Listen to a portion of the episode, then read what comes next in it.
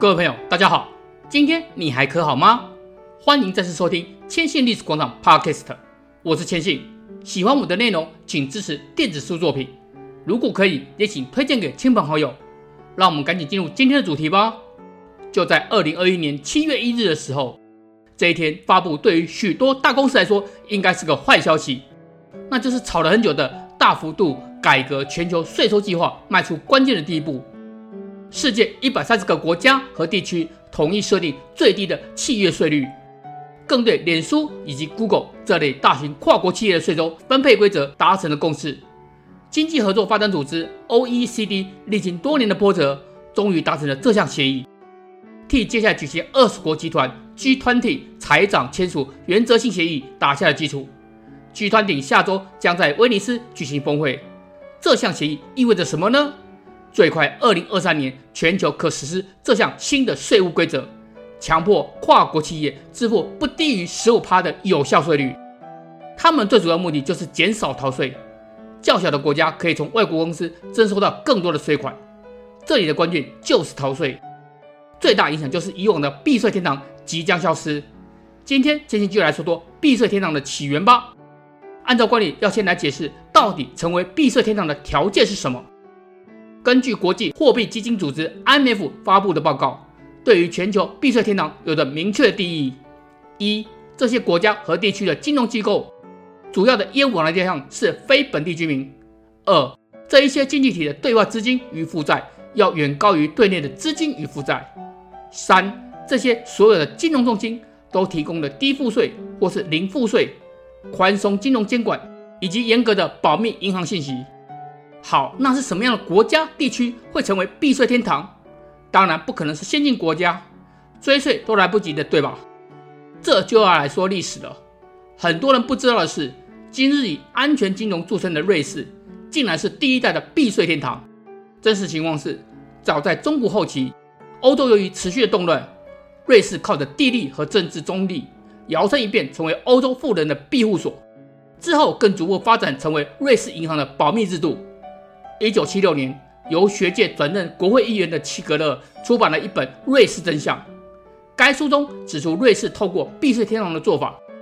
吸引了欧洲富人的金钱很大一部分转移到瑞士，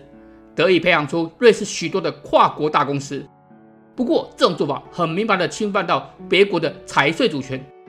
让许多第三世界的国家政治人物将贪污所得藏于瑞士。最有名的就属菲律宾独裁者马克思。十九世纪时，随着英国衰退与美国崛起，这时候美国的民营企业虽然获得了发展，但是赋税成为企业最想解决的问题。一八九八年，美国东部特拉华州面临着政府财政困难的问题，为了解决这个问题，于是通过立法，大幅度的降低与该州注册公司企业税和经营税。简单来说，就是希望通过这个办法吸引外地公司来注册。为本地的经济创造增长，同时也能解决政府财政困难的问题。果然，一如预期，公布后，大量的企业涌入该州注册，这也让该州尝到了甜头。一九零二年，该州注册的企业达到一千四百零七家，但是短短十七年后，也就是一九一九年，这时候注册企业达到四千七百七十六家。这种增加速度，别说是二十世纪初期。就算是现在，也是令人咋舌的。透过这样的政策，打开一片新的天地。很多地区模仿通过降低赋税来吸引外地的资本，从而带动经济发展。好，让我们时间快进到二十世纪五六零年代，当时世界掀起一股殖民地独立的浪潮，很多英属、法属殖民地纷纷要求独立，迫使英国、法国等只能顺应潮流，同意殖民地获得独立。不过问题又来了，这些殖民地往往是地处偏远、资源匮乏、人口稀少的岛国。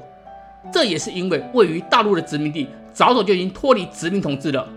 新成立的政府为了改善并发展经济，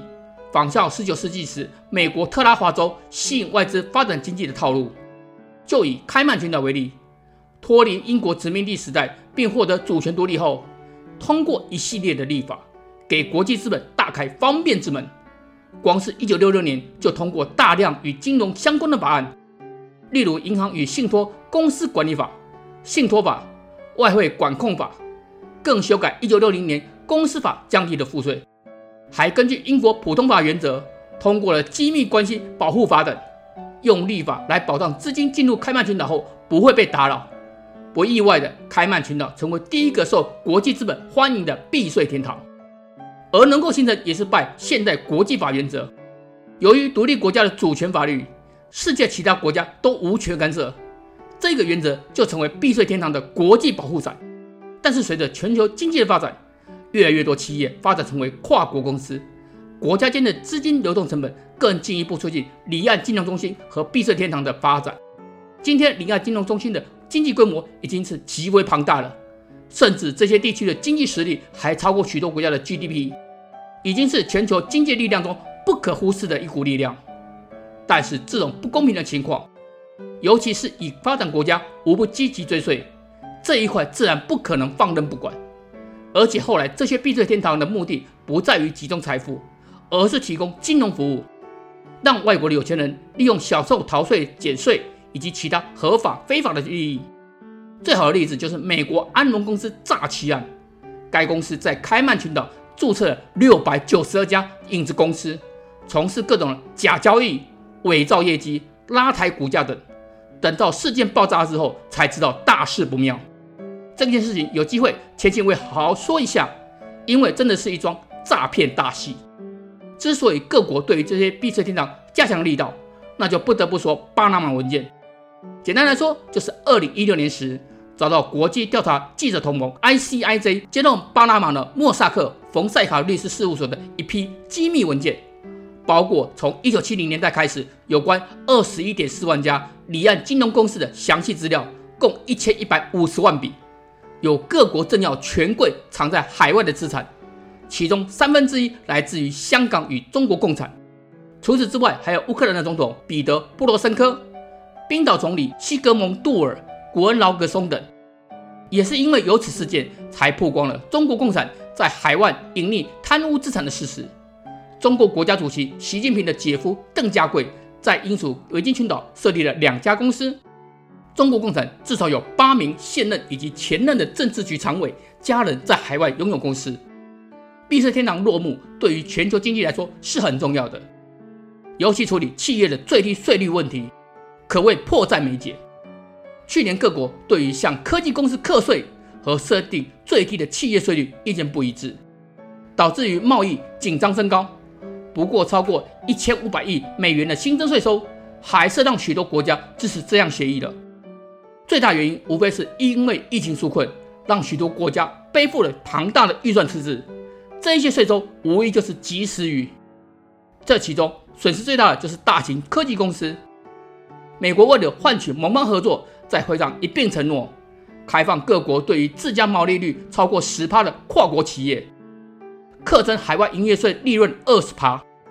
这下就大大重击脸书、谷歌以及亚马逊等科技巨擘。预计改革后，各国企业总计得多支付五百至八百亿美元。像是英国的财政大臣苏纳克就相当看好新全球税制系统，认为更适用于全球数位时代。而美国的财长耶伦也表示，终于能对三十年来竞相压低企业税的竞赛做个了结。台湾企业当然也会受到影响，有三类影响比较明显：一是至今仍将利润配置于境外租税天堂的公司；二是将总部设于香港、新加坡等离岸所得免税的地区；三则是在中国大陆、东南亚设厂投资，在当地享受大幅租税优惠的台商。总之，接下来终结企业避税之后，这些岛国的经济发展势必会受到大幅影响。毕竟在最低契约税率之下，就没有非要设在离岸国家的理由了。如果你喜欢青音的节目，点赞订阅就是最好的支持。作品也请多关照。让我们下次见，拜拜。